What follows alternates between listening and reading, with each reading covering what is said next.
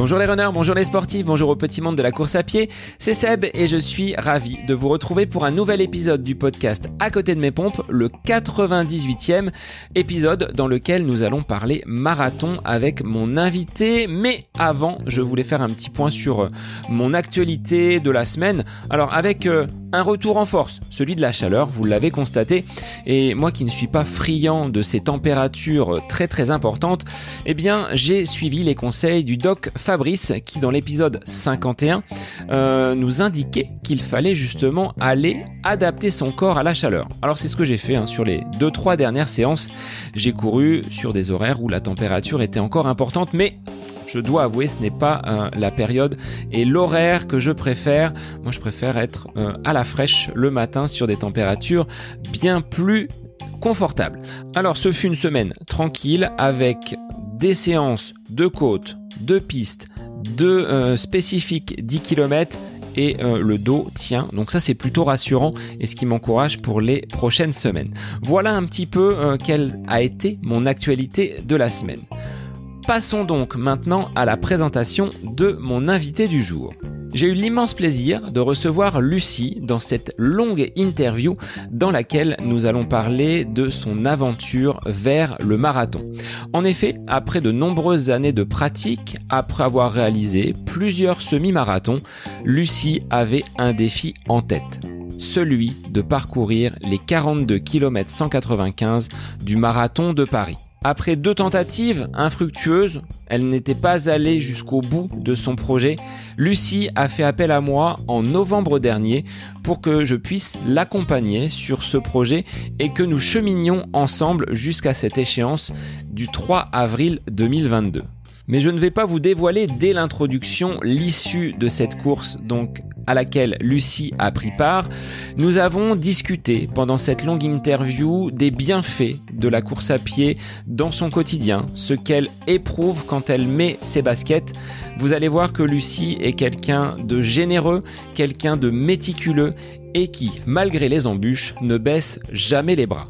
À travers cette interview, vous allez retrouver le portrait d'une jeune femme, maman, active professionnellement qui arrive à intégrer la course à pied dans son quotidien et cette course à pied lui procure de nombreux bénéfices. Vous le verrez, et Lucie nous exposera comment le marathon l'a transformé, quels enseignements elle a pu en tirer et qui aujourd'hui pourront se transposer dans sa vie personnelle et professionnelle.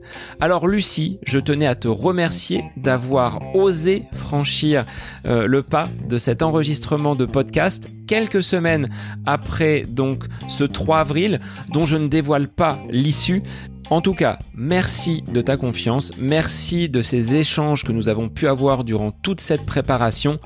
Moi, je vous laisse en compagnie de Lucie pour son rêve du marathon. C'est le nouvel épisode du podcast À côté de mes pompes. Bonne écoute à vous. Bonsoir Lucie, merci d'être l'invité du podcast aujourd'hui. Alors on va parler marathon. Marathon qui est un long chemin, un rêve que tu as réussi à accomplir après de nombreuses années de course à pied. Tu l'as enfin touché du doigt et bah, félicitations à toi tout d'abord pour euh, ce marathon accompli. Mais avant de parler donc euh, de ce long chemin qui t'a conduit jusqu'au marathon, bah, je vais te laisser te présenter et te remercier d'être l'invité du podcast.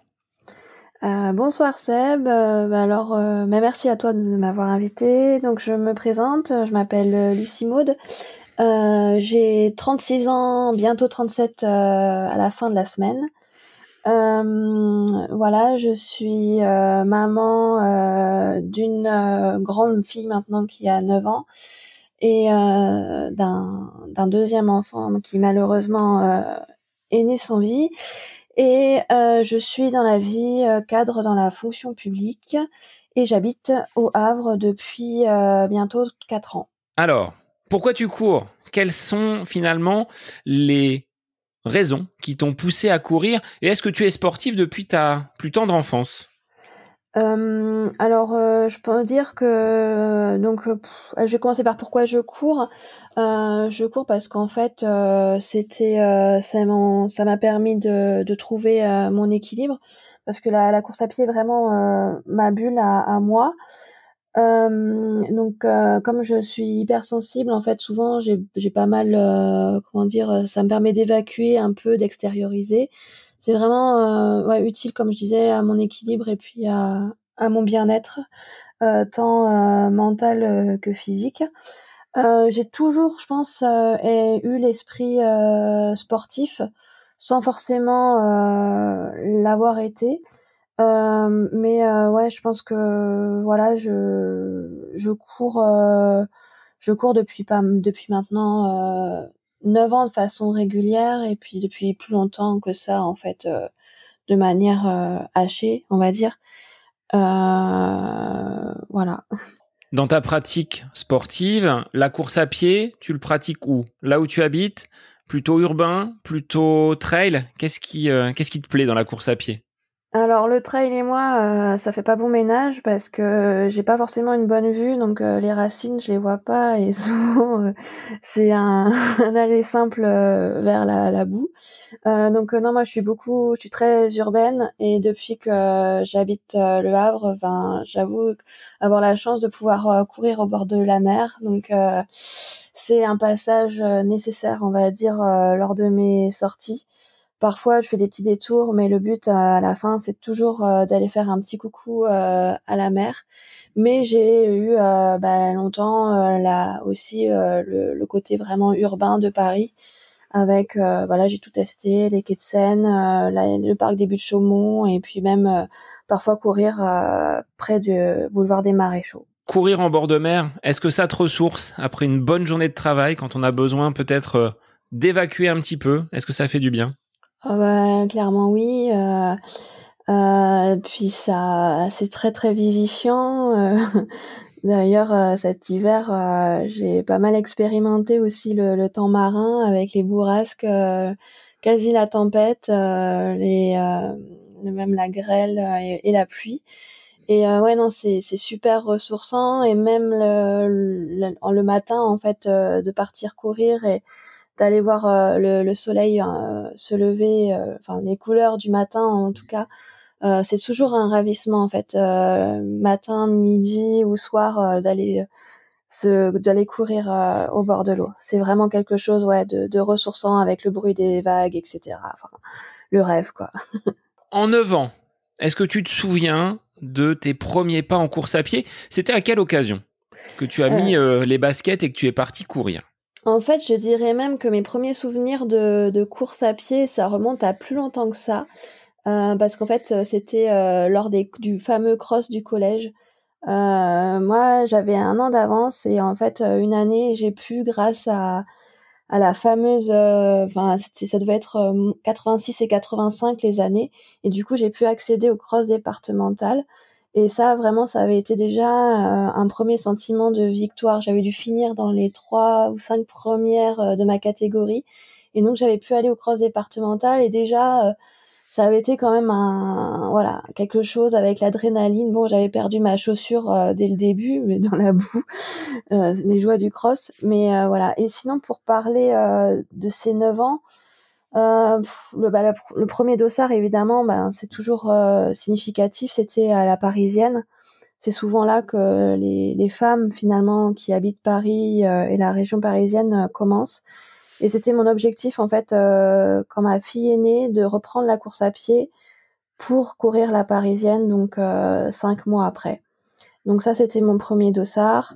Après, évidemment, bon, il y a, y a eu du niveau et euh, je pense que le premier, euh, enfin après il y a eu aussi euh, voilà un autre chemin vers le semi-marathon qui a aussi été quelque chose d'encore plus symbolique et représentatif pour moi en termes de course à pied. Pour cette course, la parisienne, tu t'étais préparé ou c'était une course comme ça Tu avais pris un dossard et tu t'étais dit bon, je vais faire cette course sans trop d'entraînement?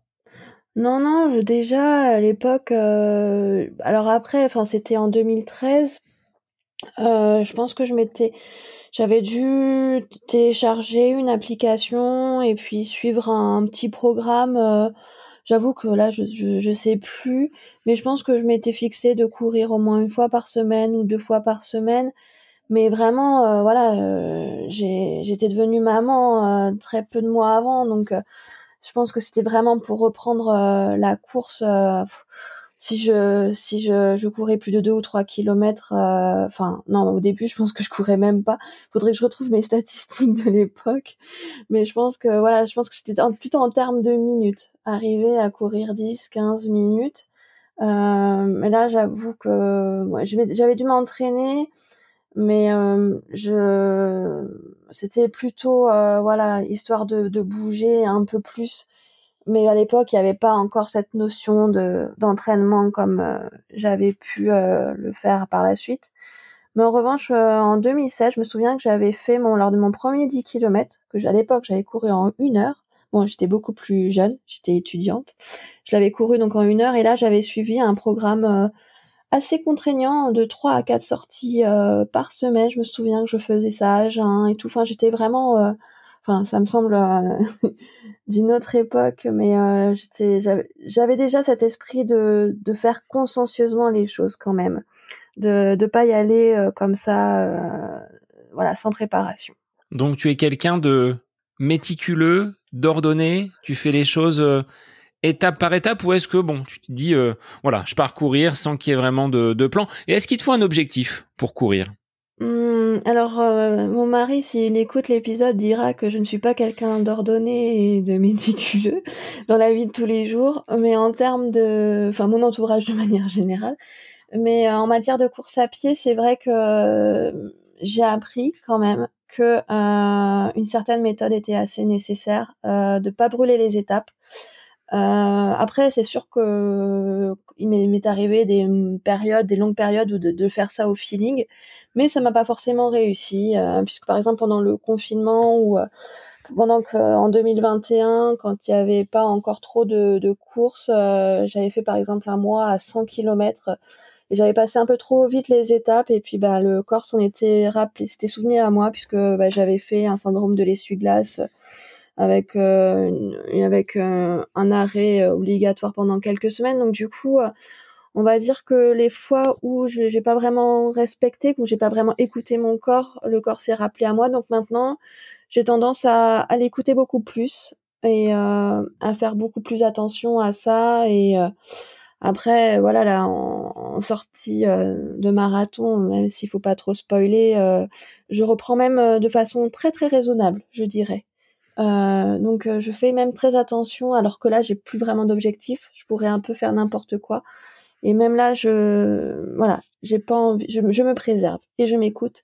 Et ça, c'est une grande leçon de la Lucie 2022. Euh, Donc avec l'âge, une certaine forme de sagesse euh, s'installe dans ton environnement.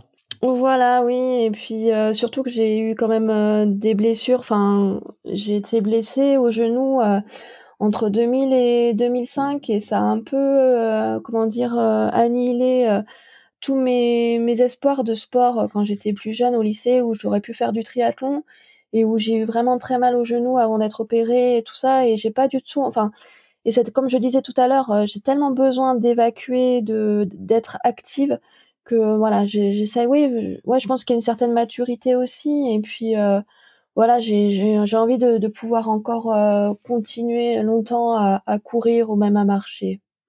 Donc ouais c'est l'âge qui, on va dire, oui, les âges et puis les blessures aussi, qui m'ont rendu euh, comme ça aujourd'hui. Comment tu as réussi à surmonter cette blessure au, au genou? De quelle nature était-elle d'ailleurs? Euh, bah en fait euh, j'étais en seconde donc je venais d'arriver au lycée j'avais découvert donc le fameux le triathlon qui était bah, qui était encore inconnu hein. enfin en 2000 on en parlait beaucoup moins que maintenant et, euh, et du coup, en fait, euh, bah, j'étais en, en fait, on a fait une classe euh, de ski euh, dans le cadre du lycée. Et puis, bah, moi qui avais un, plutôt un bon niveau en ski, bah, j'ai fait une, une erreur. Bah, de toute façon, les erreurs sont toujours bêtes, les blessures sont toujours bêtes.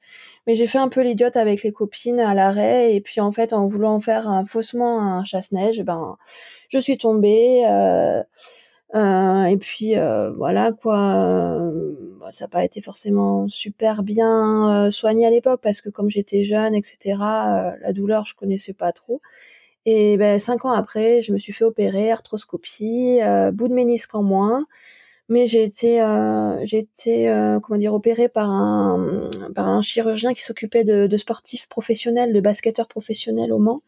Et du coup, il m'avait garanti que je pourrais, euh, que je pourrais recourir après, et, c'est le cas puisque 17 ans après, voilà, je peux courir et il faut juste que je fasse attention un peu à mes chaussures et encore et, et tout va bien quoi. Et tu t'en es jamais ressenti par la suite? L'opération avait vraiment été efficace sur euh, le long terme, je dirais. Oui, après, ben, il y a un peu les, la météo, quoi. Ça, tous ceux qui ont des soucis aux genoux, aux articulations, euh, me comprendront. Voilà, il y a parfois, ça tire un petit peu. Mais je pense que j'ai vraiment été super bien rééduquée aussi au niveau du quadri, etc. Et les muscles, et les muscles de la jambe ont vraiment pris le relais.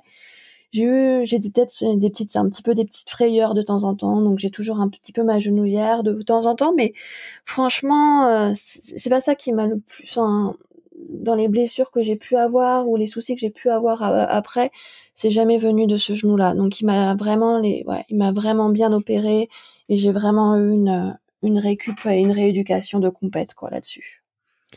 Donc de cette course-là parisienne, tu as enchaîné, mm. tu le disais, avec un 10 km mm. un petit peu plus tard. Ensuite, tu as voulu pousser un petit peu plus loin encore, jusqu'au semi-marathon, ce que tu, euh, ce que tu évoquais? Euh, en fait, euh, à partir du à moment où j'ai mis le doigt dans l'engrenage, c'est ce que j'expliquais un jour à, à, d'autres amis. en fait, à Paris, c'est tellement facile de, de, se faire des courses. Donc, j'ai enchaîné pendant deux ans toutes les courses, les 10 km qu'il y avait, parce qu'en plus, euh, à l'époque, il y avait des, des 10 km quasiment dans tous les arrondissements, enfin voilà. Et euh, en fait, euh, mon objectif, c'était vraiment de me faire plaisir sur les 10 km, pas forcément en les préparant d'ailleurs. Et, et puis, ben, j'ai eu une rencontre vraiment exceptionnelle. Euh, euh, j'ai rencontré une, euh, une femme qui s'appelait Mag et qui avait le même goût du rugby que moi. Et puis, bah voilà, on s'est aperçu après en discutant, on s'est rencontrés par le par le biais du, du rugby. On allait voir les matchs de, l'équipe de France de rugby ensemble. Et puis un jour, en discutant, on s'est rendu compte qu'on avait la même passion pour la, la course à pied. Et là encore, on a refait la course, la, la parisienne en 2014. Et puis après, on s'est dit, on a femme de défi on a eu envie de, faire Paris-Versailles parce que ça nous paraissait euh, moins de 20 km, une course euh, quand même assez, euh, comment dire, physique. Enfin, il y avait quand même du challenge parce que il y a une grosse, la fameuse côte des Gardes. Et puis on s'était dit, allez, ça c'est notre objectif pour dans un an. Donc là c'est la parisienne et dans un an on fait Paris-Versailles, c'est 16,2 km avec cette fameuse côte des gardes de 2,5 km euh, qui, approche parfois les 10%. Et puis, euh, puis voilà, moi j'ai commencé à m'entraîner euh, au parc des Buttes Chaumont, etc. Et puis ben, et puis après on avait dit ouais, et puis allez, en 2016 on fera le semi-marathon de Paris sur notre lancée si on arrive à faire Paris-Versailles. Et puis malheureusement, euh, Mag a, a, été diagnostiquée euh, avec, enfin voilà, il y a eu un, elle a eu un cancer euh, diagnostiqué en juillet 2015. Donc du coup, ben euh, la, Paris Versailles en, septembre 2015, ben on l'a reporté. On a reporté toutes les deux notre euh, notre dossard. Ce qui est bien avec Paris Versailles, c'est qu'il y a cette bourse au dossard. Donc du coup, voilà. Et puis, ben voilà, malheureusement, euh, Mag est décédé en octobre 2015. Euh, et, euh, et deux jours après son décès, ben, j'ai vu une, une affiche, une promotion pour le semi-marathon de Paris de 2016 à Paris. Donc. Et là, je me suis dit, bon, ben voilà, il n'y a pas photo, il n'y a plus qu'à. Et, et je me suis engagée comment dire voilà je me suis inscrite et puis ben et je, me suis engagée à la courir euh, en mémoire euh, de Mag et pour moi. Et à l'époque il euh, faut savoir que mes sorties c'était 2 km 3 km enfin voilà. Courir un semi donc 21,1 km cinq mois après c'était de la folie Tu avais lâché complètement l'entraînement après le, le, décès de cet ami? Ça t'avait euh, complètement coupé les pattes? euh, En fait, euh, juste avant son décès, j'avais couru Odyssea, qui est la course contre le cancer, et, et, elle était avec moi aussi, enfin vraiment avec moi, pas physiquement parce qu'elle était à l'hôpital à l'époque, mais elle m'envoyait des messages, elle m'encourageait, enfin voilà, on avait un, on avait une communication, enfin c'était quelqu'un euh, voilà qui même si elle vivait au plus profond de sa chair la, la douleur était toujours là pour ses pour les autres et elle elle, elle n'hésitait pas à, à, me secouer et à me motiver euh, pour y aller. Et donc en fait non je, je continuais mais voilà je, je, je, je courais 5 5 km 10 km maximum euh, j'étais au bout de ma vie quoi au bout de 10 km non non je, je continuais mais mais en fait, euh, c'est arrivé très très brutalement et donc du coup, euh, ouais, c'est vrai que j'avais plus envie de rester au fond de mon lit, on va dire euh, après son décès. surtout que voilà, c'était c'était une période l'octobre octobre a toujours été une période un peu compliquée parce que j'ai mon mon premier enfant est est décédé en octobre 2011. J'ai dû interrompre la grossesse donc en plus, euh, les deux sont, enfin voilà, c'est un peu le moment euh, glauque, euh, enfin tristoun du, du podcast, mais ils sont morts tous les deux le 12 octobre, donc à 4 ans d'écart, 12 octobre 2011 et 12 octobre 2015, donc forcément, voilà. Ça remue, ça remue des choses en toi sur cette période-là. Ouais, et puis bon, dans le côté euh, aussi, je pense que ça fait partie aussi. Enfin, c'est important de le dire parce que ça fait partie de, de moi aussi. J'ai mon père aussi, mon papa qui que j'ai perdu aussi quand j'étais toute toute petite euh, et qui décédait aussi en octobre. Donc euh, le mois d'octobre chez moi n'est pas quelque chose de que j'aime, mais bon. Et euh, et du coup voilà. Après ce, ce décès, j'avais, je pense, deux solutions. Soit vraiment, je me voilà quoi je me laissais tomber mais vraiment voilà j'avais toutes les raisons en plus euh, de, de, de m'arrêter de, de rester au lit et puis j'avais la solution euh, évidemment que j'ai choisie parce que parce que je suis comme ça. Il n'y a pas forcément d'explication mais voilà de de me bouger de me mettre euh, les deux pieds debout et puis d'y aller. Parce que parce que finalement aussi c'est ce que c'est ce que Mag aurait voulu. C'était aussi lui rendre hommage de, de courir ce ce semi et puis euh, bah, c'est une question une forme de thérapie aussi pour moi voilà. Et euh, moi j'avais voilà j'étais en, j'étais vivante j'étais en, enfin j'étais en bonne santé donc euh, pourquoi pas quoi. Et du coup voilà j'ai repris l'entraînement autour de moi on me prenait un peu pour une folle parce que c'est vrai que de passer de, de 10 km à un semi enfin voilà quoi mais j'ai fait j'ai je sais plus je pense que j'ai pas pu m'entraîner énormément non plus hein. j'ai parce que là tu avais un, timing de 4 5 mois. ouais c'est ça entre octobre, et le mois de mars 15 euh, octobre 2015 euh, 6 mars 2016 donc euh, ouais j'avais j'avais vraiment un timing très serré en plein hiver maman d'une jeune d'un d'un bébé enfin de deux ans euh, avec ma vie professionnelle, etc. Donc, euh, en plus vivant à Paris, donc c'est pas non plus la même chose que que pouvoir s'entraîner. Euh, enfin, maintenant au Havre, j'ai une qualité de vie qui me permet aussi de m'entraîner beaucoup plus facilement. Alors, comment tu t'organisais pour justement pouvoir faire caler ces entraînements dans un emploi du temps, tu le dis, hein, de maman, de femme active, dans Paris? Quelles étaient tes, tes, tes journées? À l'époque, euh, ça remonte. Et puis c'est vrai qu'il y a maintenant que je suis au Havre, j'ai un peu oublié comment c'était avant. Euh, mais de mémoire, je, je pense que j'essayais de, de caser euh, une. Euh, ah, enfin oui, en, fait, je, je travaillais pas à temps plein à l'époque aussi, donc ça a aidé. Je pense que je vais faire une ou deux séances dans la semaine et puis une autre séance le dimanche, un peu plus longue. Je m'étais aussi programmé des, des courses euh, paliers. Donc il y avait un 10 km organisé par Audelot qui était un, en février, je crois. Et après, j'avais dû m'organiser un, un 15 km, les foulées charentonnaises. Ah, ça, c'était quelque chose. À Charenton, deux boucles de 7,5 au bout de, de 5 km, j'étais toute seule euh, sur ces longues euh, lignes droites euh, de Charenton et compagnie. Donc voilà, je m'étais en fait, je m'étais déjà regardé, voilà, je j'avais, je m'étais fixé des, des objectifs à court terme. Quoi. Voilà, arriver à faire 5, 10, 5, 10 km en février, 15 km je pense deux semaines avant ou trois semaines avant. Donc finalement, il y avait quand même une sorte de prépa. Je voulais pas arriver euh, sans avoir connu ce que c'était que de courir 15 km avant le semi. Donc, en me disant j'ai fait 15, je pourrais aller jusqu'à 20. 21 et passer la ligne d'arrivée, ça, il y aura pas de, y aura pas de souci. Donc c'était des petites victoires finalement. Voilà, ouais, c'est 10, 15. Et puis 21, ouais. Ouais, déjà, voilà, par palier.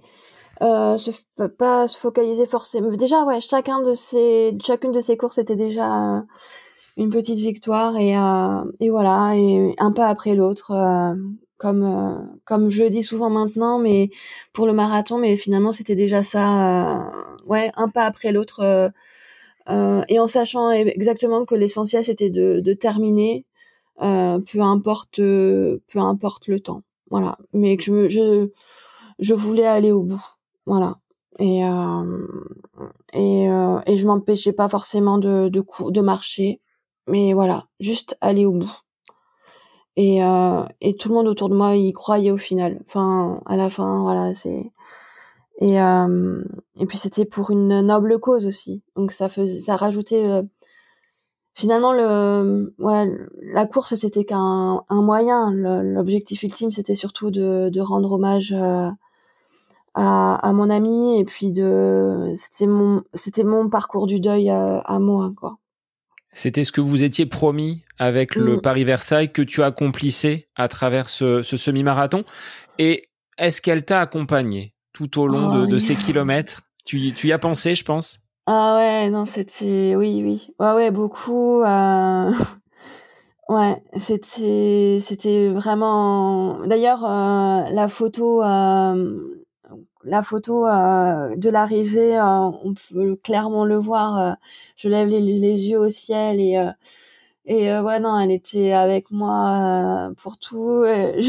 J'étais en, en fait c'était cette course du semi, ça a été un peu un, un résumé des étapes du deuil avec la colère, avec les larmes, avec tout. voilà quoi, j'ai tout tout évacué et et, euh, et voilà quoi. Et je l'avais fait. Et, et, et c'était moi. Et, euh, et j'étais capable. Euh, j'avais vraiment des, des moments difficiles euh, depuis, depuis énormément d'années. Et là, finalement, ben, grâce à, à cette course, et puis grâce à elle, parce que je pense que, enfin, on sait jamais, mais je pense que j'aurais mis beaucoup plus de temps à, à atteindre ce palier du semi-marathon et à découvrir finalement une distance qui me qui me convient et qui me plaît énormément.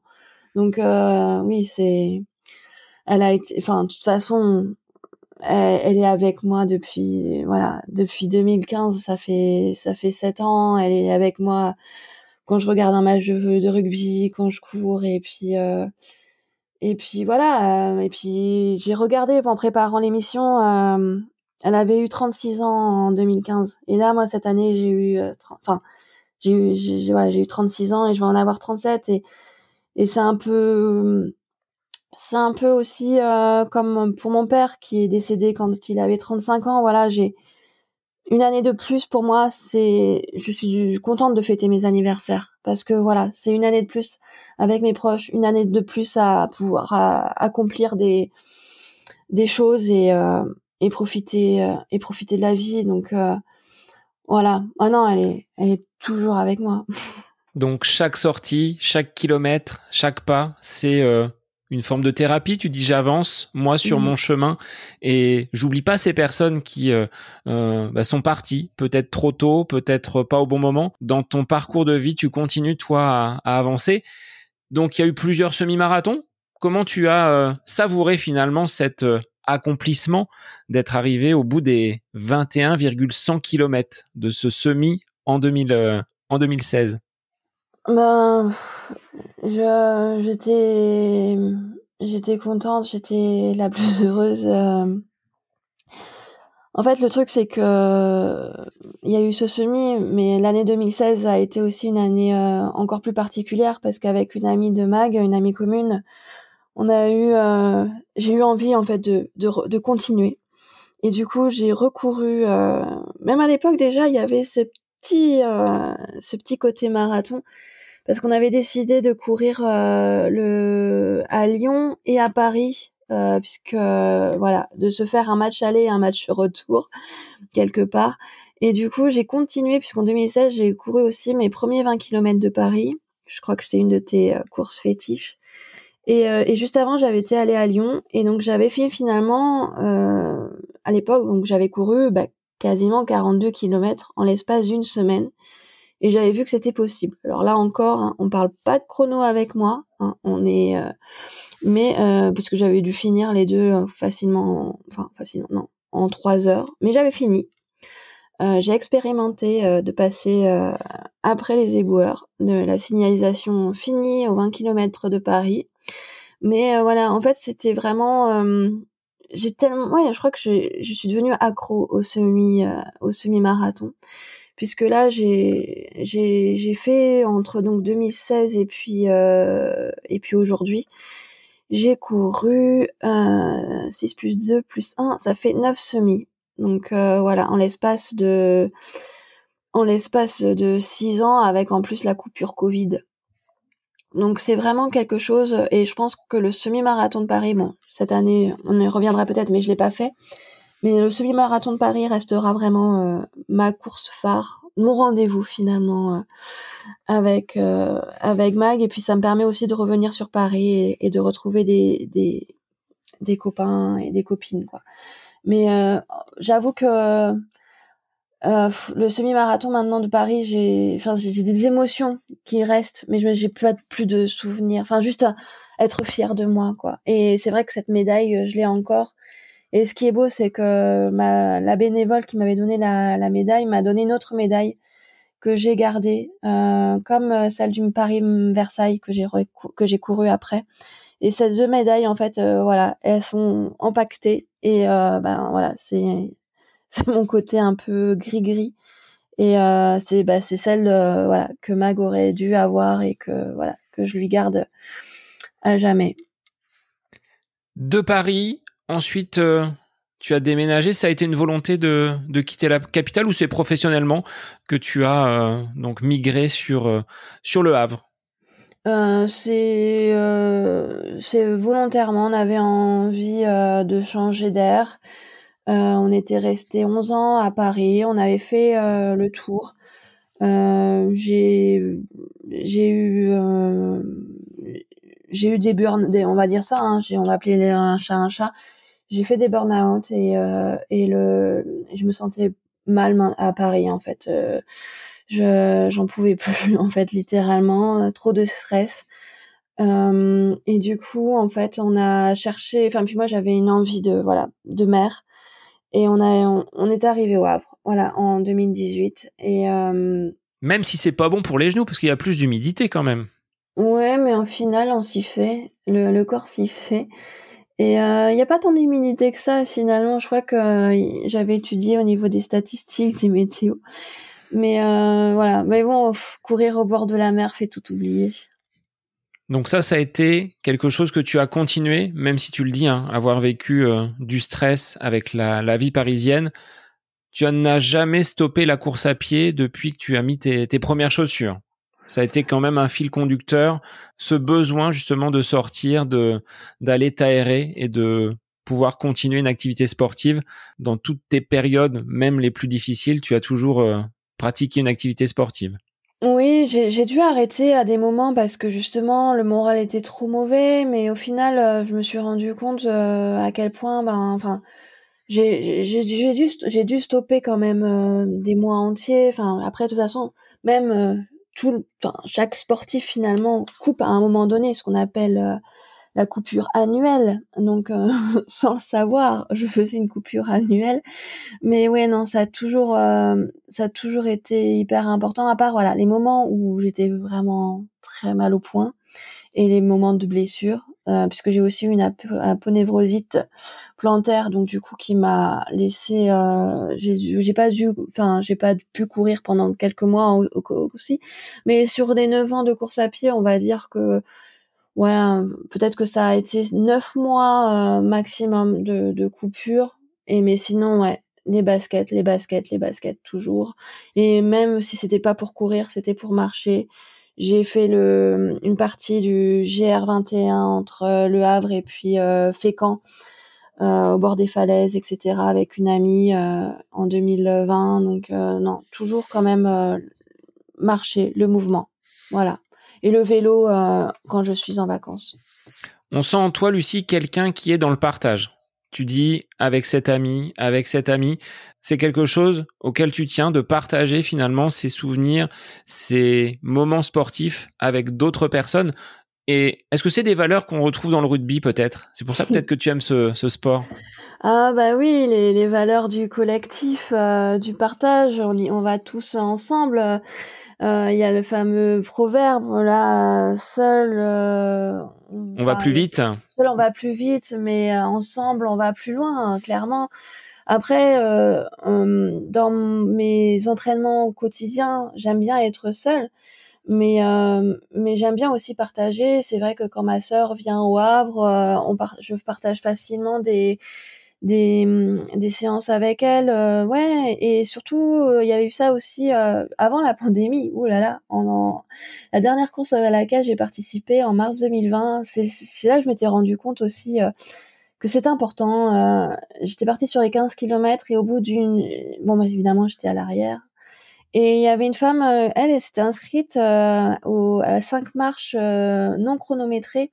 Et mais elle courait. Mais en fait, elle avait peur du chronomètre la peur de finir euh, dernière. Et du coup, avec moi, bah, elle avait quand même couru 10 km. On avait couru 10 km ensemble et elle m'avait laissé après pour la dernière. Et en fait, j'avais, on, on, enfin, oui, je veux pas être un modèle parce que j'ai pas ce, comment dire, j'ai pas les chevilles assez grosses pour, euh, j'ai pas un, comment dire, je suis pas assez, j'ai pas une estime de moi assez importante pour ça. Mais oui, c'est, en fait, c'est pas forcément le partage, mais aussi montrer que c'est possible, en fait. Voilà. C'est si moi je peux le faire, euh, enfin, c'est pas, tout le monde peut le faire parce que j'aime pas non plus cette, euh, cet impératif. Mais oui, il y a, y a, ce, partage d'expérience parce que moi aussi, ça m'a aidé à une certaine période aussi. Et, et je trouve que, bah, pas forcément qu'en course à pied, euh, je, parler des choses, ça fait euh, que les autres euh, se disent ah bah oui moi aussi j'ai vécu ça ou j'ai eu ce truc là. Et finalement ben ça fait réveiller un petit peu peut-être la, la braise qui était endormie. Ouh là là, je suis très poétique. Mais euh, ça fait voilà ça souffle sur cette braise et d'un coup hop on se dit allez moi si elle elle peut y arriver je peux y arriver. Et euh, et c'est vrai que ouais euh, il y a j'aime bien partager à, à, mon petit niveau mais si ça peut motiver quelqu'un ben c'est cool. Déjà moi ça m'a motivé donc c'est essentiel. Est-ce que tu trouves qu'il y a vraiment un petit niveau? Tu, tu as entre guillemets eu la parole de évidemment j'étais à l'arrière, évidemment j'étais euh, on va dire euh, plutôt derrière.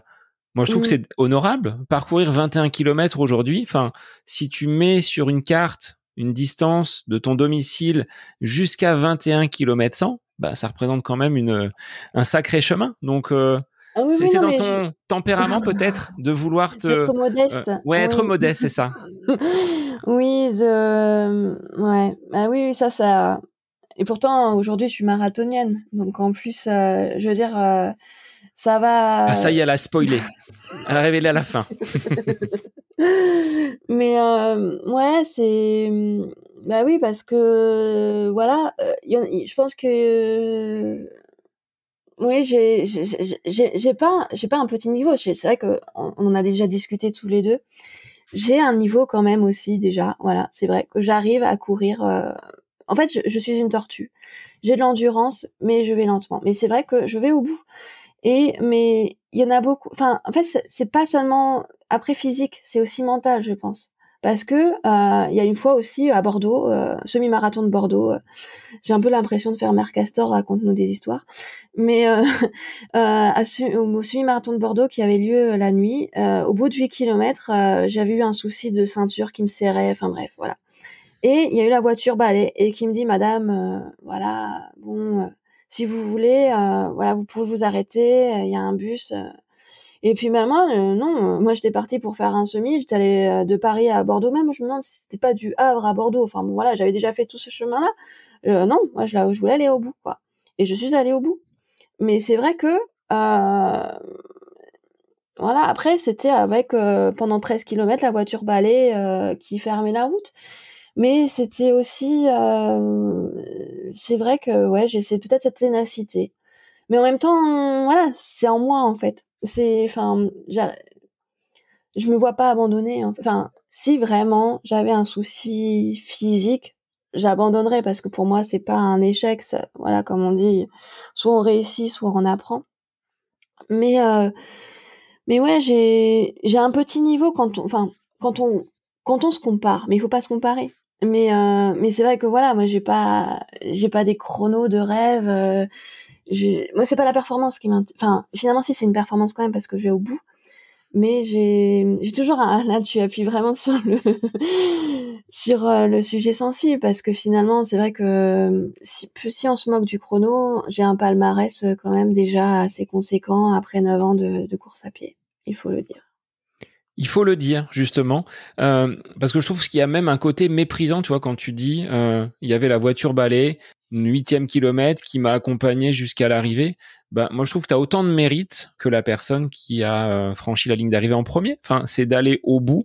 Et je pense qu'il n'y a pas de petite performance, que ce soit un 5, que ce soit un 10, un 15, un 20 ou un marathon, quel que soit finalement euh, le, niveau de performance, bah c'en est une. Tu peux te considérer comme une athlète. Enfin moi c'est comme ça que je le vois. Et c'est vrai que ça, c'est aussi très franco-français, je pense. Enfin, je vais pas non plus lancer des polémiques, mais euh, pour avoir euh, vu un peu aussi des courses, par exemple, euh, en Angleterre ou aux États-Unis, où en fait déjà se bouger, voilà, sortir de chez soi, se bouger, participer à une course, c'est déjà un exploit. Et en fait, les limites horaires sont beaucoup plus importantes.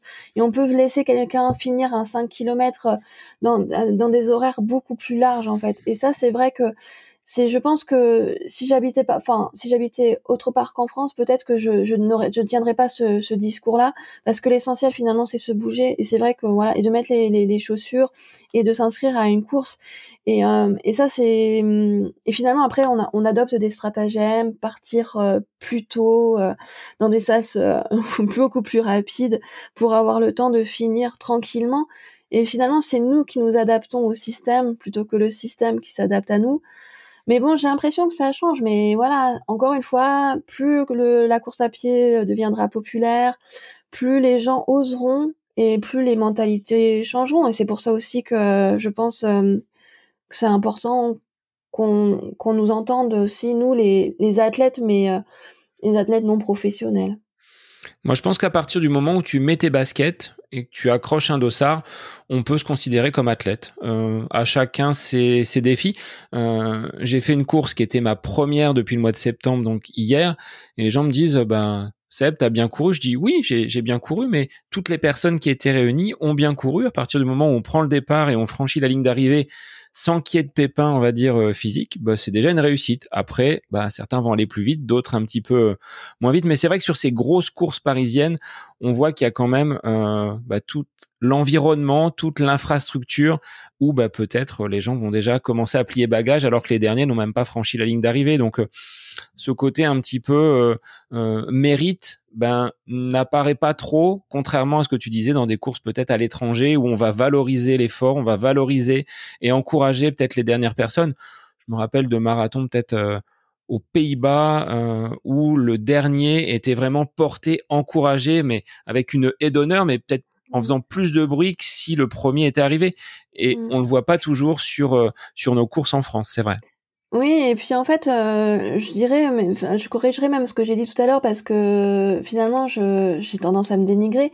Mais je pense aussi qu'il y a un côté rebelle en fait. On me dit ah ouais, il faut le finir opérativement. Enfin moi, il y a un côté aussi déconstruction, à dire ah ouais, ok, euh, ben il faut le finir en moins de deux heures. Ben moi, je vais mettre deux heures trente. Ben, enfin, c'est pas forcément une volonté, mais au final de dire ben voilà.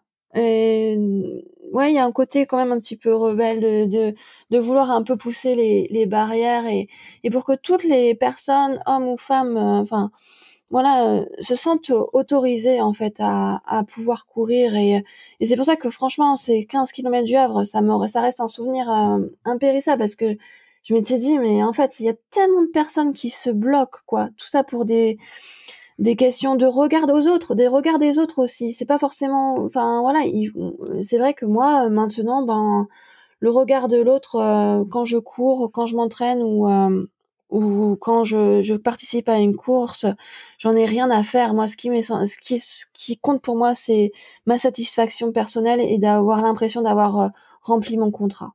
Voilà, point barre. Les autres, c'est cool, voilà, pour partager sur Instagram ou ailleurs. Le partage, voilà, puisque c'est une de mes valeurs euh, essentielles. Mais sinon, une fois que je que je commence à courir, il y a que moi et euh, moi et mes, moi et ma tête, c'est déjà pas mal à, à gérer. Donc, on est déjà euh, voilà. Il faut déjà que je que je limite mes mes pensées paralysantes et parasites. Et déjà, ça c'est déjà un bon combat. Est-ce que la course à pied t'a aidé mentalement à évoluer sur euh, ces neuf dernières années? Je pense. Euh, je pense aussi qu'en tant que maman, ça m'a, ça a montré à ma fille que bon, c'est bête, mais l'essentiel euh, c'est de participer. C'est clair qu'au départ, je faisais beaucoup trop, enfin trop attention à ce que pouvaient penser les autres. Que maintenant, en fait, je m'en moque. Euh, oui, mentalement, mentalement maintenant, je pense que quand il y a quelque chose qui m'arrive euh, dans la vie, je me dis, je me rappelle, voilà.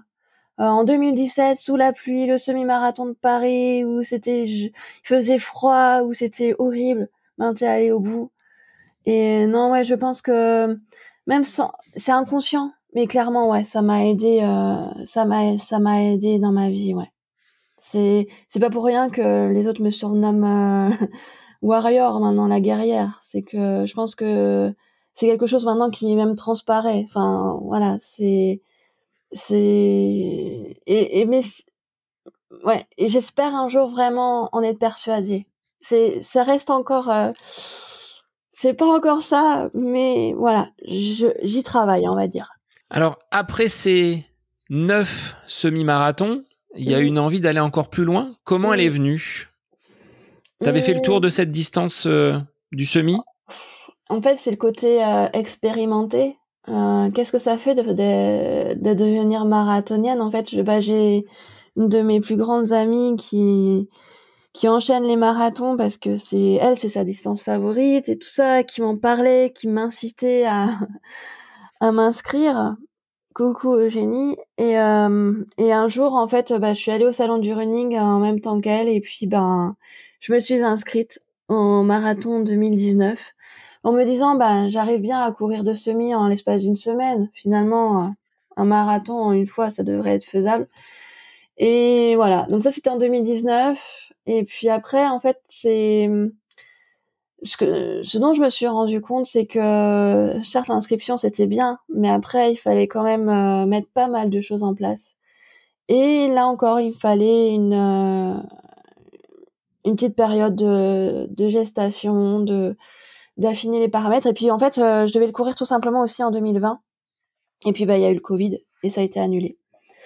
Mais euh, ouais, j'avais envie, voilà. En fait, voilà, pour vous, pour tout avouer, j'ai quand même déjà eu deux inscriptions. Euh, 2019, 2020, ouais. Au bout de la, jamais 203, mais la troisième fut la bonne. Donc là, sur la troisième, tu t'es dit, je peux pas passer à travers. Il faut que j'aille au bout. Je vais pas pouvoir me contenter juste de prendre l'inscription. Il faut que je mette en place tout ce qu'il faut, tous les éléments pour euh, pouvoir conduire ce projet marathon euh, jusqu'à son terme, jusqu'aux 42 km 195.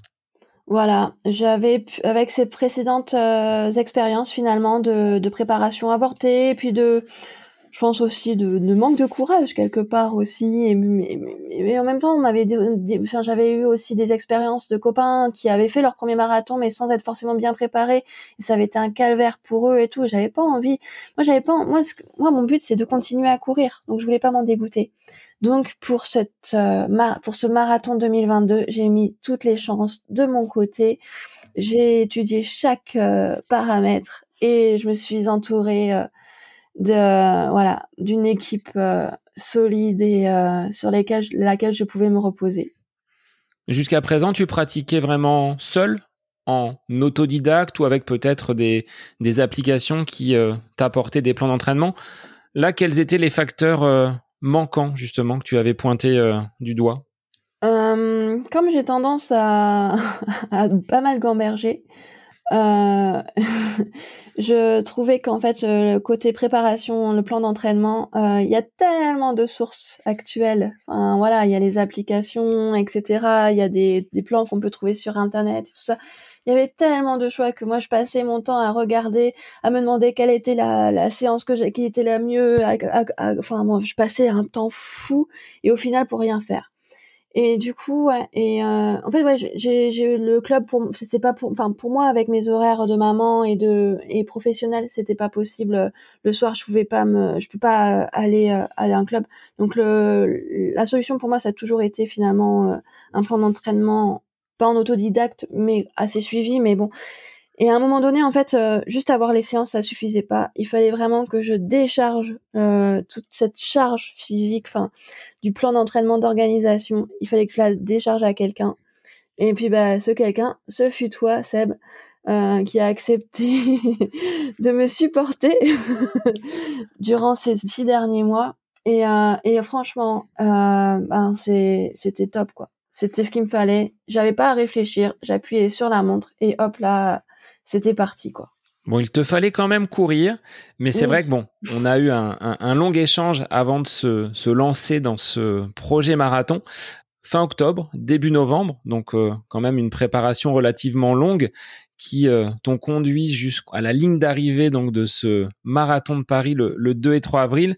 Mais effectivement, euh, tu as eu bah, des, des, semaines euh, en plein hiver, parfois compliquées, avec une, grande ténacité, sans que ça pose de difficultés. Est-ce que tu te voyais justement seul pouvoir euh, accomplir avec autant de sérieux ces, euh, différents entraînements? Je pense pas. Sincèrement, je ne pense pas parce que j'aurais négocié avec moi-même. Voilà, on connaît tout ça. Hein. Oh non, allez, je vais pas la faire celle-là.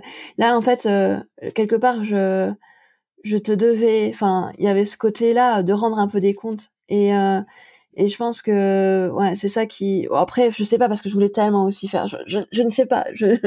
Là-dessus, c'est c'est de l'utopie. Enfin, c'est l'imagination. Mais je pense que sincèrement, euh, non, j'aurais pas pu là tout de suite, euh, toute seule, euh, aller au bout. Euh, quand franchement, quand il y a des rafales de 80 km, euh, des, des, tempêtes de grésil avec le grêlon qui sortent et tout, on voit, on pense que c'est de la neige et tout. La plupart, en fait, des, des, de mes copains, ils me disaient mais t'es folle, toi, t'es vraiment.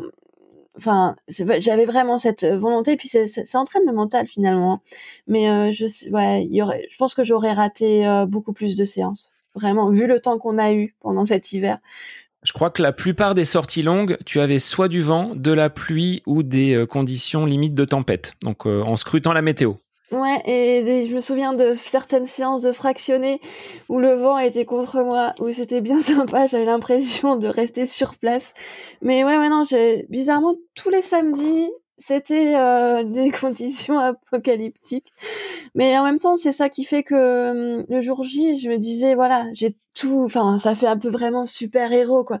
Mais j'ai tout affronté maintenant, les 42 km 195, c'est rien par rapport à ce que j'ai pu avoir. Euh, voilà, ça fait partie aussi de l'histoire, de la légende.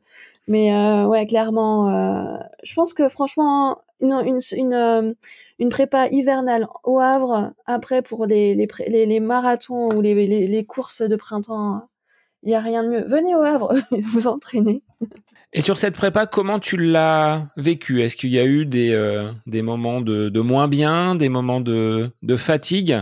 Je te laisse le, l'exprimer. Moi, je ne vais pas me, me, mettre en avant aujourd'hui. C'est toi qui es l'invité. Euh, je dirais que ouais, j'ai j'ai enfin finalement, il y a eu, euh, comme on, a, pris du temps, euh, beaucoup, de, semaines de préparation. enfin, moi, je savais que ça serait une préparation longue, et qu'il fallait euh, prendre son temps. Et, en fait, la première partie, on va dire, donc de mi-novembre où j'avais fait le 10 km de Deauville, où je t'ai contacté, et puis après, jusqu'à début janvier, tout roulait vraiment sur des roulettes.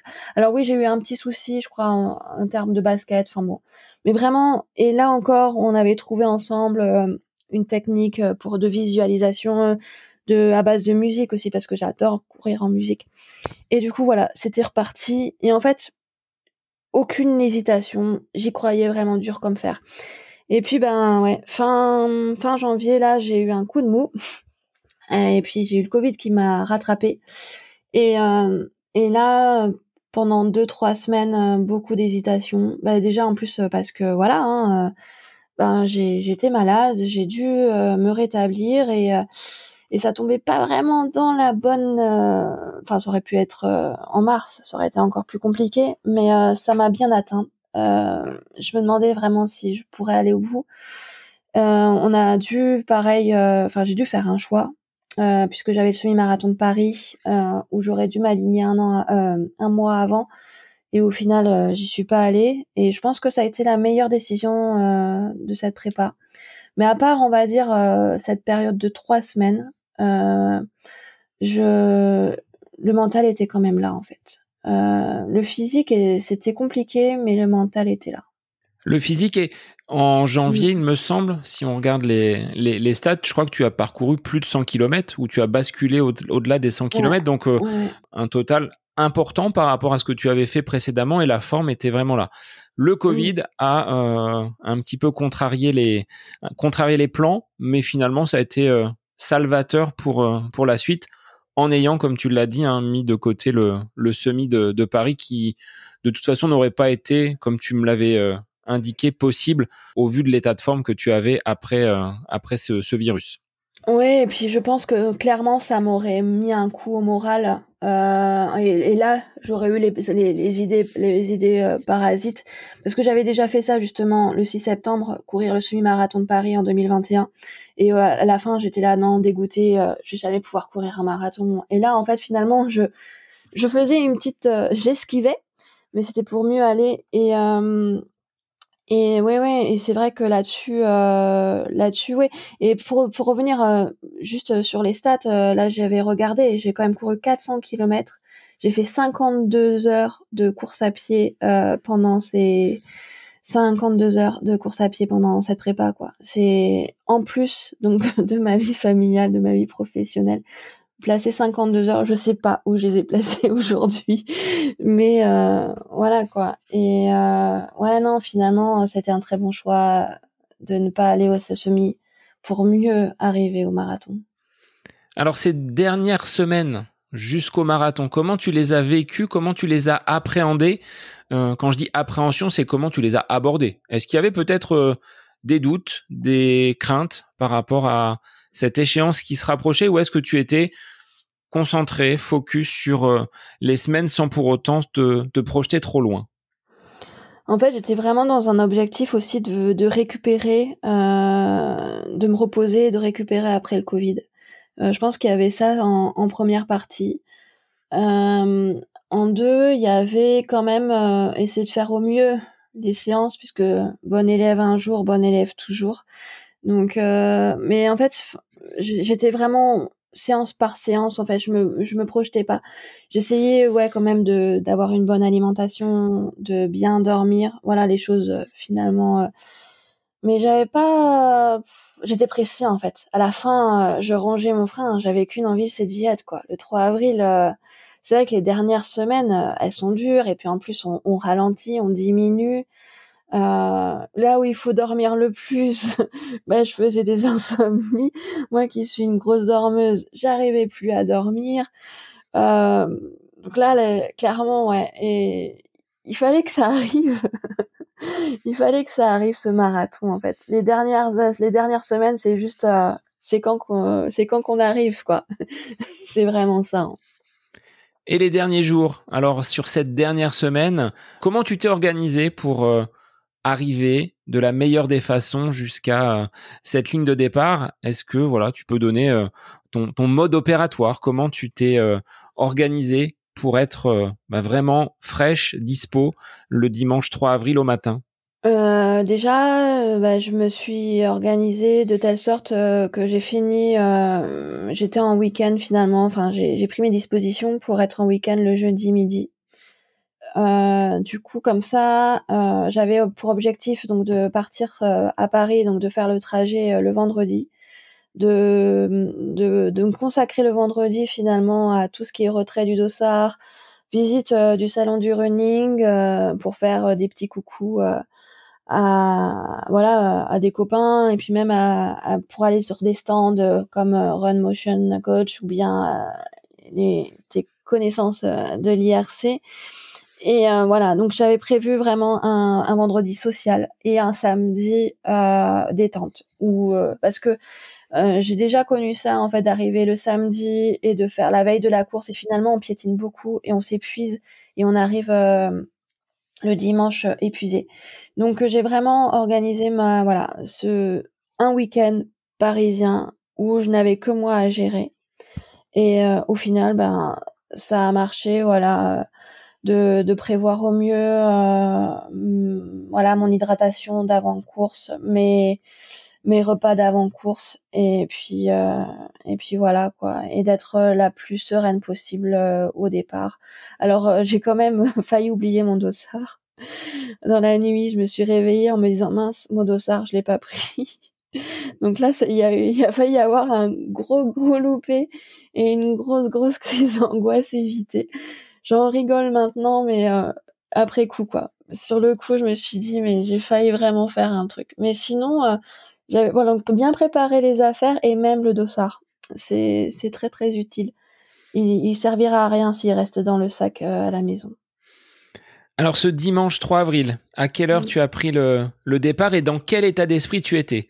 Est-ce que tu as réussi à manger le matin? Est-ce que la nuit avait été quand même euh, reposante ou on dort pas forcément bien la veille de son premier marathon euh, Je me suis, je m'étais couché très tôt pour moi 22 heures. Euh, voilà parce que je m'étais dit toute heure que je prends au début de la nuit, euh, au moins ça sera ça de prix.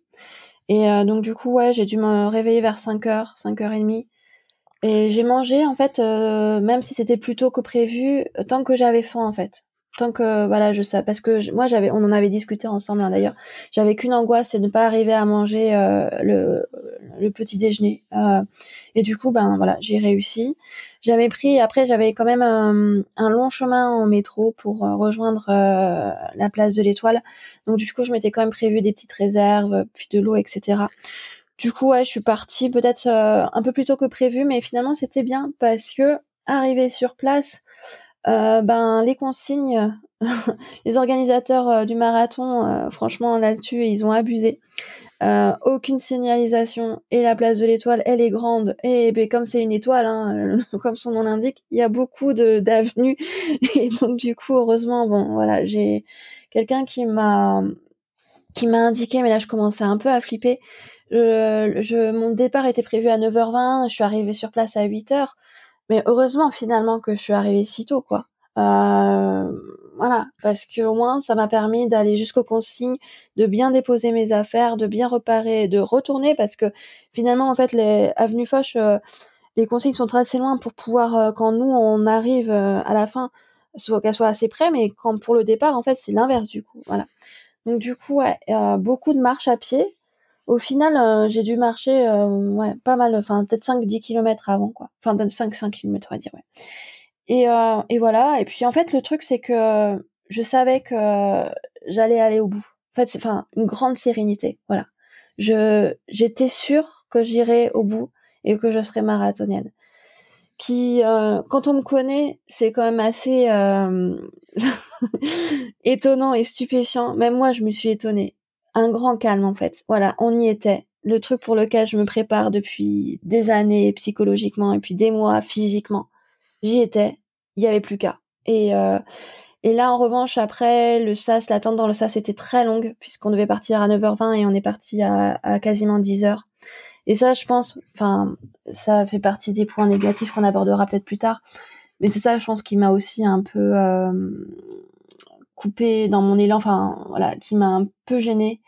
Mais euh, ouais, j'étais zen, j'ai retrouvé ma copine Eugénie, on a discuté. Euh, euh, voilà quoi, j'avais mes écouteurs prêts, j'avais ma montre, j'avais ma montre, très important.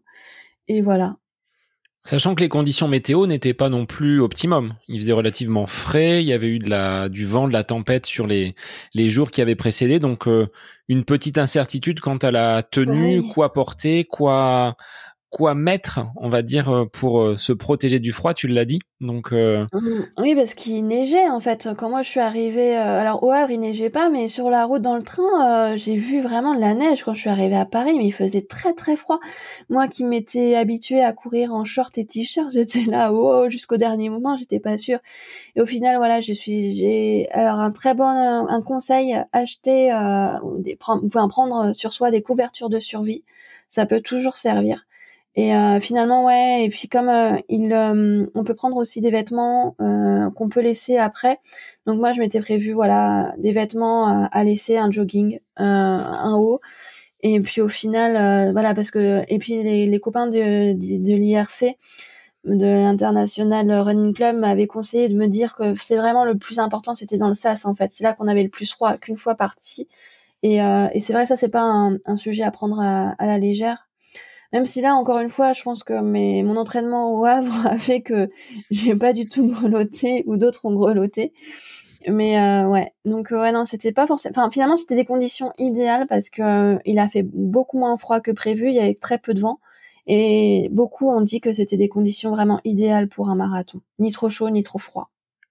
Alors, une fois que le starter était parti, comment tu as abordé cette course ces premiers kilomètres Tu t'étais fait un plan, tu avais déjà repéré euh, l'intégralité du parcours de façon très, euh, très méticuleuse? Euh, ouais, je savais que le premier semi-marathon était beaucoup plus facile que le second. Euh, puisque c'est à peu près parcours du semi-marathon de Paris, euh, qu'il fallait pas partir trop vite, parce que le départ est en pente. On a beau le lire, le relire, l'écouter, l'entendre, se le répéter, ben on part trop vite. Euh, mais ouais, donc je savais qu'il y avait ça. Je savais qu'il y avait euh, voilà un, une montée vers le huitième. Euh, je savais qu'après voilà il y avait les, les quais de Seine, euh, donc les quais avec une succession de descentes montées des tunnels euh, jusqu'au 30e euh, qui étaient symbolisés par la tour Eiffel. Donc ouais, j'avais quand même étudié euh, à fond le parcours. Je crois que j'étais euh, j'étais vraiment au taquet.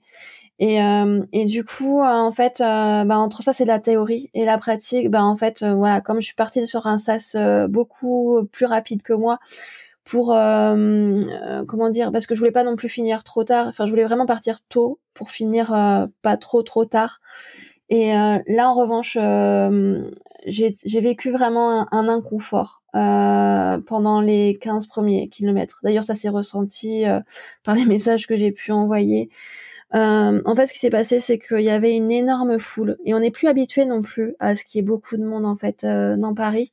Et du départ jusqu'à la rue de Rivoli, c'était la folie. Alors c'était très bien aussi parce que ça nous portait, mais en fait c'était trop. Enfin, les, gens étaient vraiment s'amasser. On avait l'impression d'être euh, à l'arrivée du Tour de France. En fait, on n'avait qu'une courte euh, file pour passer. Ils coupaient vraiment la, moitié de la rue. Et euh, les, gens, les coureurs, ben, c'était le SAS 3h45, je crois. Ils allaient très très vite en fait. Et, et c'était voilà, j'étais vraiment pas dans des conditions idéales, on va dire, pour commencer. Et, euh, et puis moi, je regardais ma montre parce que voilà, je, ouais, j'étais pas trop dedans. Enfin bon, le, le, début était vraiment compliqué. Et puis même au ravito, les gens bousculaient, euh, alors que je faisais attention de d'être euh, en fin de ravitaillement pour justement gêner personne, mais je gênais quand même quelqu'un qui me trouve. Enfin voilà, j'étais bousculée pas mal. Donc en fait, le début jusqu'au 15e kilomètre, on va dire, c'était vraiment pas agréable. Et, et j'ai beaucoup de, enfin, j'ai beaucoup de regrets quand même à, ce niveau-là, mais bon, c'est le jeu. Et après, arrivé à Vincennes, là, plus personne d'un coup.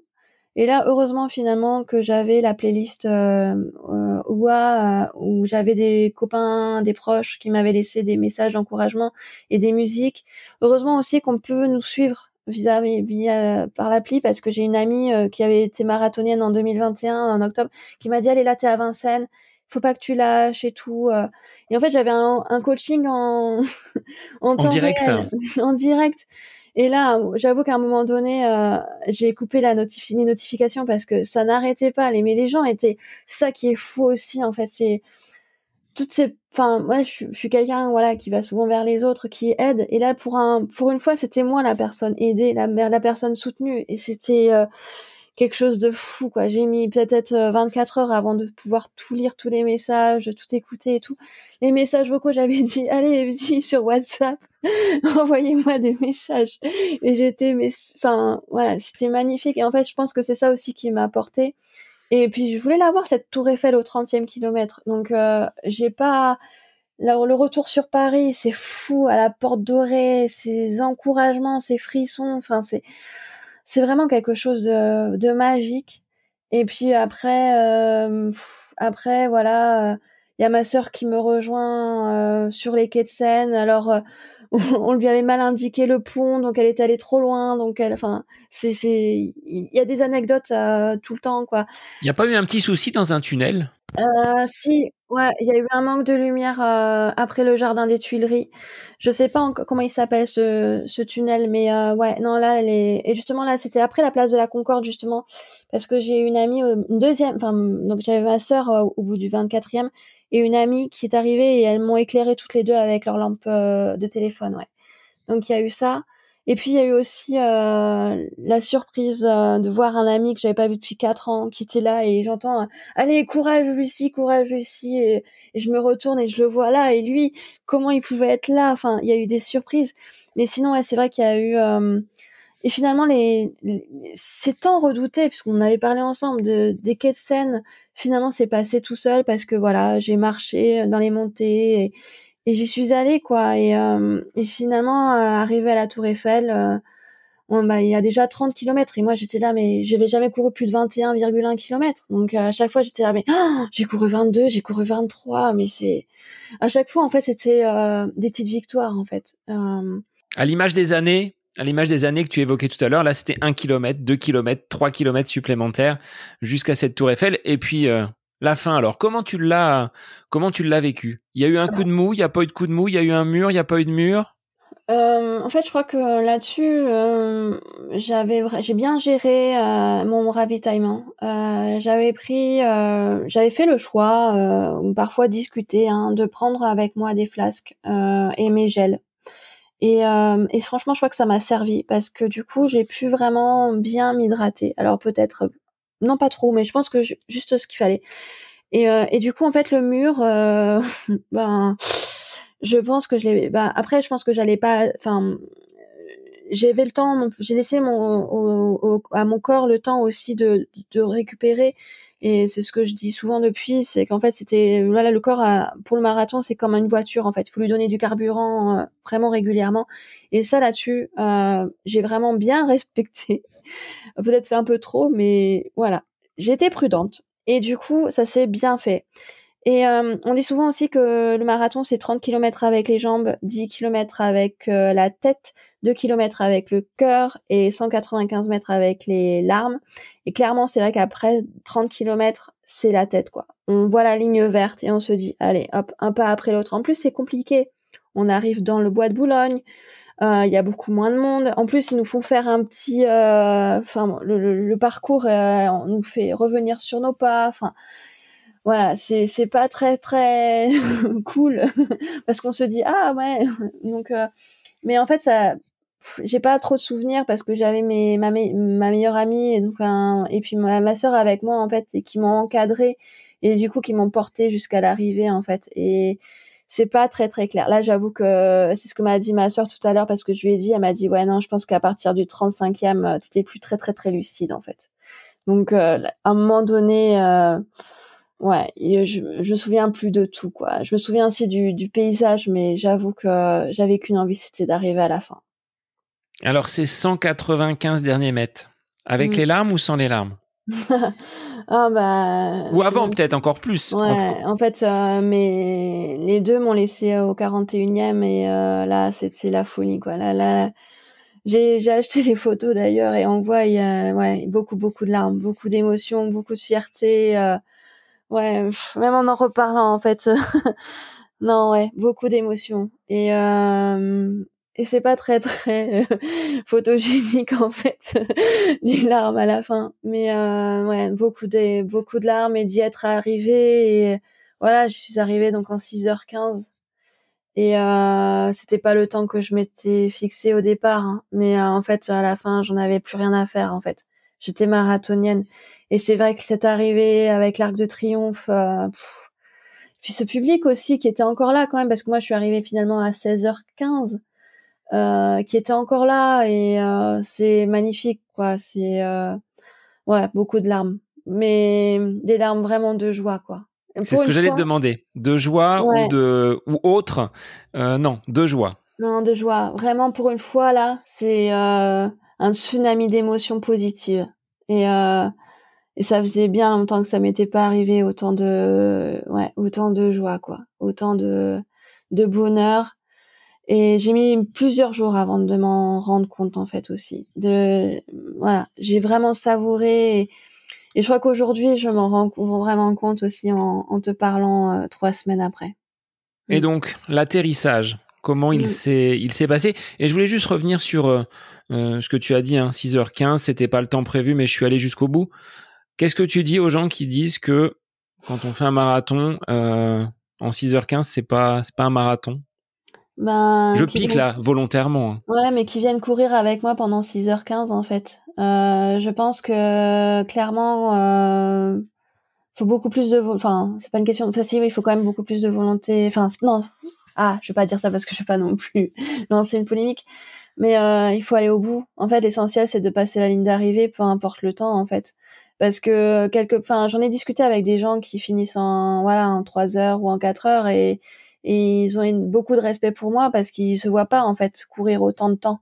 Il faut pouvoir courir 6h15 aussi et euh, et, ouais j'avais fait un petit post comme ça. Après je l'ai rectifié sur Instagram. Mais euh, en fait d'ailleurs justement j'ai eu que des positifs enfin que du positif. Mais euh, bah il faut le faire, c'est tout. L'essentiel, c'est de s'inscrire et d'aller au bout, peu importe le temps. Euh, je pense que euh, c'est différent, mais c'est un exploit dans les deux cas, en fait. Euh, ça dépend après de la préparation, ça dépend du, du, temps disponible aussi. Moi, franchement, avec le temps que j'avais, avec avec la maladie que j'ai eue aussi et tout, c'est déjà énorme d'être allé au bout. Donc il n'y a pas pour moi, euh, on est marathonien, point. J'ai la médaille, hein, comme les autres. bah exactement. Et la médaille alors, elle rejoint les, les autres que tu dis, que tu appelais gris-gris tout à l'heure? Celle-là, elle, est, elle a une saveur particulière? celle-là, elle reste avec moi pour le moment. elle est avec moi dans mon sac. Euh, pour le moment, je sais pas encore ce que je vais en faire, mais euh, ouais, elle est, J'arrive pas encore à la lâcher. Elle est pas encore dans la boîte. Je sais pas encore ce que je vais en faire. Mais euh, j'ai encore besoin de, de l'avoir pour me rappeler, euh, pour m'aider à, à digérer tout ça. Donc je sais pas, là, suspense sur son devenir. Mais oui, elle va, elle rejoindra en effet euh, la première ma première ma première médaille du semi-marathon et du Paris Versailles. Un jour, pour le moment pas encore dans ces quelques heures, ces quelques jours qui ont suivi justement euh, ton passage de la ligne d'arrivée, quelles ont été tes pensées envers euh, peut-être tes proches qui t'ont soutenu, qui t'ont aidé euh, durant toutes ces semaines, durant ces mois, te voyant sortir en plein hiver, te voyant braver les éléments? Quels ont été leurs mots de ton mari, de ta fille et de tes, de tes amis? Beaucoup, beaucoup de fierté, des retours euh, hyper positifs, des gens très très émus. Euh, j'ai fait pleurer pas mal de copines, je crois. Euh, ma fille a suivi en surlignant chaque kilomètre pendant 6h15. Quand on a 9 ans, faut savoir la patience que c'est finalement de pouvoir suivre sa maman comme ça. Mon mari, super fier, super soulagé que je sois arrivée au bout euh, sans blessure. Alors lui, il m'a dit, euh, on va peut-être attendre avant de retenter l'expérience du marathon parce que j'étais infecte pendant trois semaines. Apparemment, j'étais très très très stressée avant. Euh, c'est vrai que je je n'avais que ce mot-là à la bouche. Donc beaucoup de fierté, beaucoup de Ouais, beaucoup de, de, félicitations. Les collègues qui me font la surprise euh, de m'accueillir avec une euh, une affiche euh, personnalisée pour me pour me féliciter, une amie qui m'envoie une le parcours du marathon avec mon chrono. Et puis surtout aussi pendant ceux, ceux qui se sont qui ont réussi à ah j'en pleure. Qui ont réussi aussi à, à me, me, choisir des musiques euh, pendant le et cette playlist elle elle reste à vie quoi parce que voilà c'est des ils ont choisi des musiques pour moi pour ce moment-là. Et euh, il y en a qui sont très très bien pour euh, tomber quoi. Respire de Gaël Faye euh, le dernier jour du disco voilà il y a des musiques vraiment qui qui sont voilà qui m'ont fait du bien ce, le jour même. Et ouais et puis évidemment ma sœur et, mon amie Marguerite qui m'ont qui ont couru avec moi 15 kilomètres euh, qui ont été finalement le mon premier public. Et sans elles je sais pas si j'aurais pu aller au bout. Donc euh, ouais beaucoup de retours positifs. Et c'est là c'est ça aussi qui fait qu'on se que je me suis rendu compte euh, du de ce que j'avais fait. Comment tu vas pouvoir transposer ce parcours du marathon dans ta vie personnelle et professionnelle aujourd'hui Qu'est-ce que ça t'a apporté? Qu'est-ce que tu vas pouvoir peut-être euh, réutiliser? Tu le disais tout à l'heure, hein, j'ai affronté les éléments, c'est difficile, donc je sais que je pourrais y arriver. Là, avec ce marathon, c'est pas donné à tout le monde. Qu'est-ce que tu vas pouvoir toi utiliser dans cette boîte à outils du marathon dans ta vie euh, quotidienne? Euh, Je pense que je le sais pas encore. ça viendra au fil des mois. Déjà, je pense que ouais, le pas après pas, c'est vraiment quelque chose un peu comme euh, Rocky, euh, un coup, enfin un pas, un coup, un match, euh, voilà, enfin un round d'un match. Il y a un peu ce côté-là, quoi, de prendre le temps, de pas s'affoler, que peut-être, voilà, ouais, de pas stresser tout, de suite, quoi, d'attendre, voilà, de, de que ça va aller finalement, de, de lâcher un peu prise, de se faire confiance, de me faire confiance, que j'ai tout en moi pour y arriver. Et, euh, et c'est vrai que moi là, ma vie, avec les, traumatismes que j'ai vécus, euh, ma confiance en moi, mon estime de moi ont bien été cabossées. Et je pense qu'avec ce marathon, euh, voilà, il y a la fameuse phrase aussi de Zatopek, euh, courir un marathon, ça change une vie. Et, et je pense que, ouais, clairement, ça change la vie, mais je j'attends de voir un peu encore. C'est encore trop frais. Mais en tout cas, il y a une chose de ouais de pas lâcher. on peut, enfin, on peut, euh, on peut laisser tomber. Enfin, on, peut tomber, mais il faut pas laisser tomber plutôt. Euh, voilà, un peu never give up quoi. Mais mais c'est vrai que dans ma, c'est aussi un peu mon, le parcours ne sera pas forcément toujours droit. Il y aura des difficultés, mais au bout, il y aura toujours quand même euh, la victoire, la réussite. Euh, le bonheur, c'est ça. On peut avoir aussi euh, des grands drames dans sa vie et un jour on a le bonheur. Voilà, c'est il faut y croire. Voilà, c'est ça fait un peu, mais je crois que c'est ça aussi. un jour ça paye quoi. Voilà, c'est pas un open no gain parce que parfois j'aimerais bien de moins souffrir, mais parfois on peut avoir quand même, on peut vivre des bonnes, des belles choses. C'est pas se donner les moyens non plus parce que ça fait très moraliste, moralisateur. Mais euh, voilà, un jour, euh, il faut pas abandonner. Voilà, on peut, on peut y arriver. Et donc, quelques semaines après euh, ce marathon, comment tu te mmh. sens physiquement? Est-ce que tu as récupéré? Est-ce que euh, l'envie de peut-être remettre un dossard est déjà présente ou est-ce que là tu te laisses, euh, tu te laisses du temps? Euh, J'ai déjà j'ai très peu eu de courbatures puisque là encore une fois je pense que je, je, me suis préservée, je me suis économisée et du coup j'ai eu les jambes qui ont démangé très rapidement. J'ai dû courir une semaine après, mais j'y suis allée lentement. clairement, oui, j'ai un objectif. J'en ai même plusieurs. Euh, à moyen terme, euh, j'ai le Paris-Versailles, euh, voilà, qui va arriver fin septembre, avec la volonté de mieux le réussir que la, précédente fois, de lui faire honneur. Et et le, le semi-marathon de Paris de l'an prochain. Clairement là, je me laisse du temps aussi pour pour profiter, juste courir, pour parce que comme je disais, c'est une habitude chez moi, donc j'ai besoin de courir. Donc, euh, enfin, même pas un besoin, c'est juste oui, ça, fait partie de, mon équilibre. Donc, euh, quand j'en ai envie, j'y vais. Euh, de remettre un peu de vitesse aussi, du fractionner. J'aime bien le fractionner. euh, donc voilà, mes, objectifs sont déjà là. Ouais, je suis, suis pas encore tournée vraiment vers vers le futur. Je suis en entre deux, mais j'ai déjà des objectifs pour euh, pour justement pas tomber non plus dans la dans le blues du marathon, de se dire mince que faire à maintenant. Je m'étais déjà inscrite en fait au Paris Versailles avant le marathon, donc j'avais déjà cet objectif euh, lointain ce qui permet de pas trop déprimer. Et un second marathon, tu l'envisages ou tu as accompli quelque chose et tu dis bon, on verra. Tu te laisses du temps peut-être également là. Ouais, parce que là, j'ai, c'est quand même une préparation assez dure et puis me connaissant, je voudrais, je, je vais vouloir euh, évidemment mieux faire que cette fois-ci. Et là, clairement, euh, on me dit dans six mois tu recommences, non.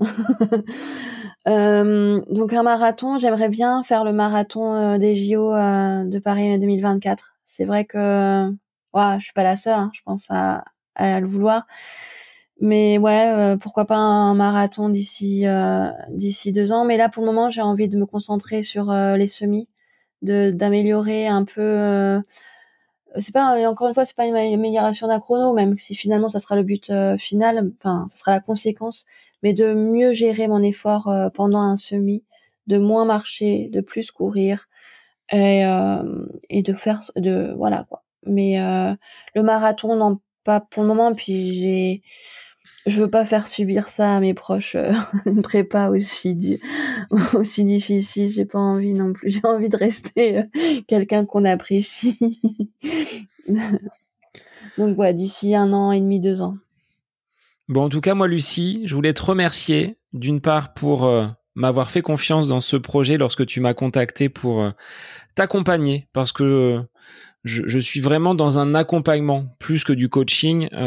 c'est vraiment quelque chose multifacette. Il n'y a pas que de donner des séances. Ça a été un, un lien permanent depuis depuis ce mois d'octobre. Et je tenais justement à mettre ton témoignage à l'honneur sur le podcast aujourd'hui. D'une part par ta ténacité, parce que euh, tu l'as dit, hein, tu as traversé des, des moments de vie qui n'ont pas toujours été faciles et malgré ça, tu as continué à avancer.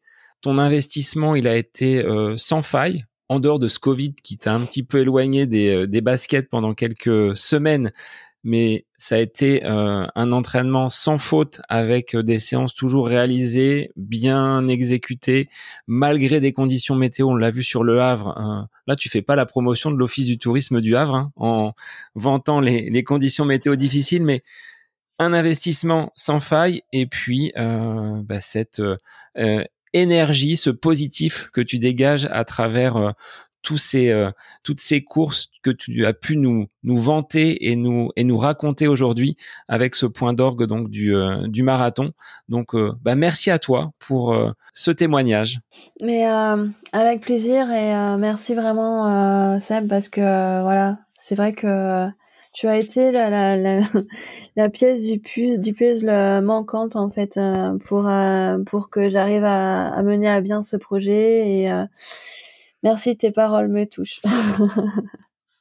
Ben, merci à toi, Lucie. Alors, sur les réseaux, comment on peut te, retrouver si les gens veulent euh, venir échanger avec toi, si des personnes sont en train de peut-être projeter euh, une course, que ce soit un 10, un semi ou un marathon, comment ils peuvent venir vers toi? Mais, euh, bah, c'est sur le site, euh, le compte Instagram euh, Run Ta Life. Donc euh, bah, voilà, je pense que tu le mettras en description. Oui, je mettrai les liens. Voilà, le lien. donc voilà où je change. je vais même donner envie à une personne de, de s'inscrire à son premier marathon à Amsterdam.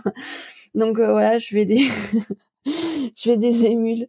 Euh, donc voilà, sur mon compte, il euh, n'y a pas de, pas de souci pour venir me parler, échanger. Et puis euh, voilà, j'ai eu aussi pareil des d'énormes euh, témoignages ouais, en message privé après. Et, et c'est vrai que dernier petit truc, voilà, quand on vit des trucs très durs, finalement le marathon c'est c'est la joie et, et c'est rien par rapport à, à ce qu'on a pu vivre avant. Donc voilà, ouais, vous pouvez me rejoindre sur Runta Life. Bon bah merci Lucie et pour les gens donc qui euh, aujourd'hui veulent se lancer des défis, ben croyez en vous, allez jusqu'au bout, euh, que ce soit un 5 comme tu l'as dit, un 10 jusqu'au semi au marathon. On n'est pas dans de la banalisation de la performance. Euh, à chacun ses à chacun ses défis et bah, le chrono, ben, on le laisse de côté. Hein. Voilà. Merci Lucie. Avec plaisir, merci à toi. Pour les auditeurs, bah, je vous dis à la semaine prochaine pour un nouvel épisode du podcast À côté de mes pompes. Bonne semaine à vous.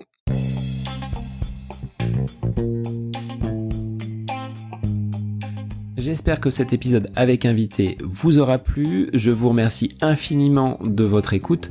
Pour euh, faire remonter le podcast dans les classements, je vous invite à laissez une petite évaluation sur Apple Podcast, 5 étoiles, un petit commentaire, ça me fera énormément plaisir et vous permettrez au podcast d'être remonté, diffusé, euh, déployé sur euh, ces différentes plateformes de façon euh, bah, plus importante encore qu'il n'est actuellement. Et puis je vous invite à me retrouver sur les différents réseaux, hein, Facebook, Instagram. Laissez votre petit message, votre commentaire, ça me fait plaisir d'échanger avec vous. Si vous avez des questions, si vous voulez voilà, échanger sur quelconque sujet, en lien avec la course à pied, mais pas que, parce que le sport c'est une philosophie de vie et c'est une passion qui nous anime de façon commune, donc n'hésitez pas à venir échanger avec moi. Sur ce, je vous souhaite une bonne fin de semaine, un bon week-end et je vous dis à la semaine prochaine pour un nouvel épisode du podcast À côté de mes pompes.